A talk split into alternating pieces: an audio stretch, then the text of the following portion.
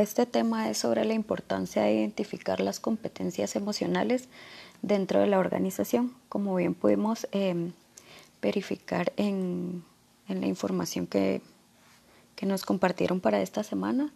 Es de suma importancia conocer qué tipos de, emociones podemos identificar con, en los diferentes grupos.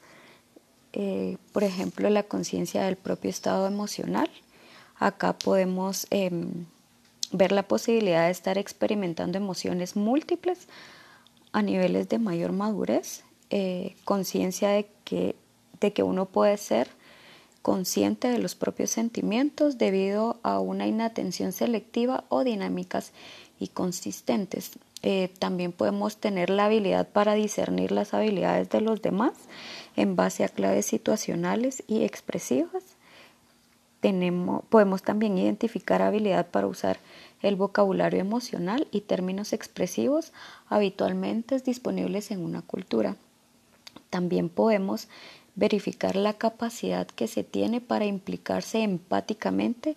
en las experiencias emocionales de los demás, la habilidad que podemos tener para comprender que el estado emocional interno no necesita corresponder con la expresión externa tanto en uno mismo como en los demás. Eh, los niveles de mayor madurez, comprensión y las expresiones emocionales que pueden impactar en otros y tener esto en cuenta en la forma de presentarse de, uno mismo. La habilidad que, que podemos tener también para afrontar emociones negativas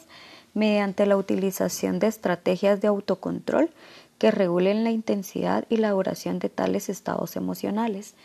Eh, también podemos em, hablar sobre la conciencia de que la estructura y naturaleza de las relaciones vienen en partes definidas. Por ejemplo, el grado de inmediatez emocional o sinceridad expresiva que tenemos,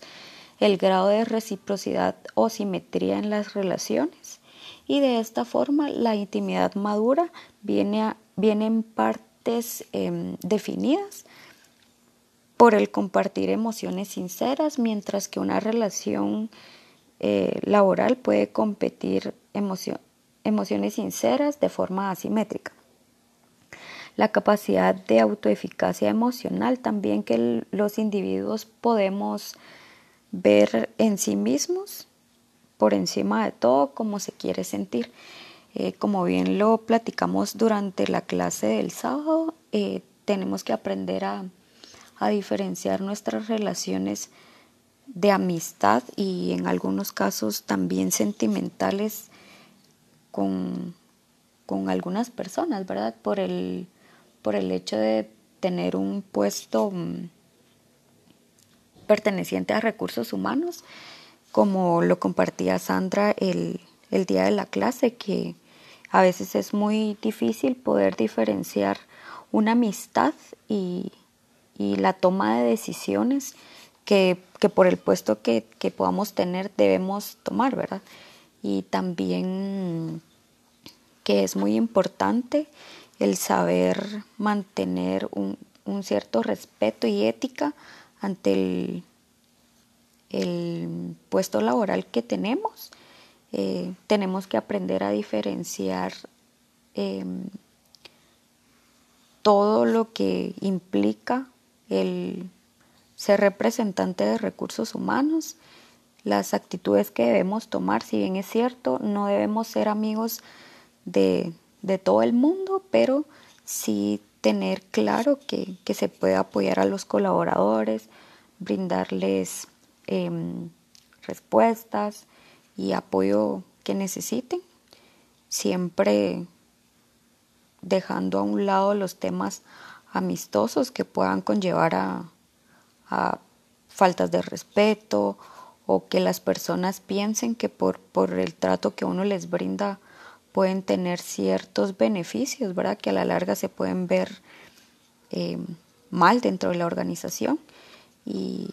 y lo que siempre debemos tener claro es que tenemos que trabajar con ética y profesionalismo y saber diferenciar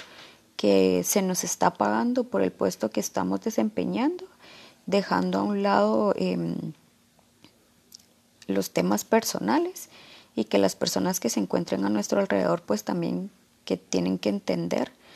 que hay ciertas cosas que deben diferenciarse y pues si ciertas amistades o relaciones sentimentales no pueden continuar por eso es quizá lo más lo más lógico que podamos hacer saber em, y tener claro que lo que estamos haciendo y nuestro puesto es muy importante dentro de las organizaciones y sobre todo por los temas delicados que se trabajan en, en el puesto, las, toda la información que se maneja en recursos humanos que también es confidencial para no tener ningún problema con, con las personas.